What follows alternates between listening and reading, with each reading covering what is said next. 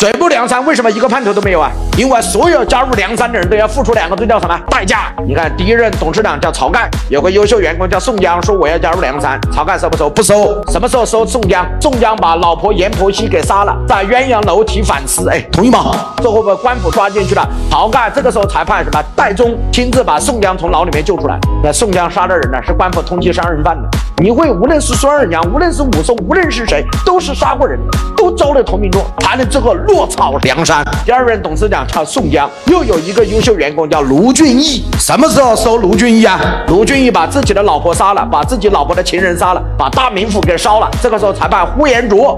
就把谁接上来？卢俊义接上梁山，所以梁山一百把李好汉，无论是武松，无论是林冲，无论是孙二娘，无论是谁，都是杀过人的，人都给梁山交了投名状，也就是他们付出了什么代价，生命的代价。他让他们入职梁山，所以今天一样，我们公司的员工为什么来去自由啊？加入公司没有付出代价，他来的时候没有付出代价，他走的时候更没有付出代价。哎，同意吗？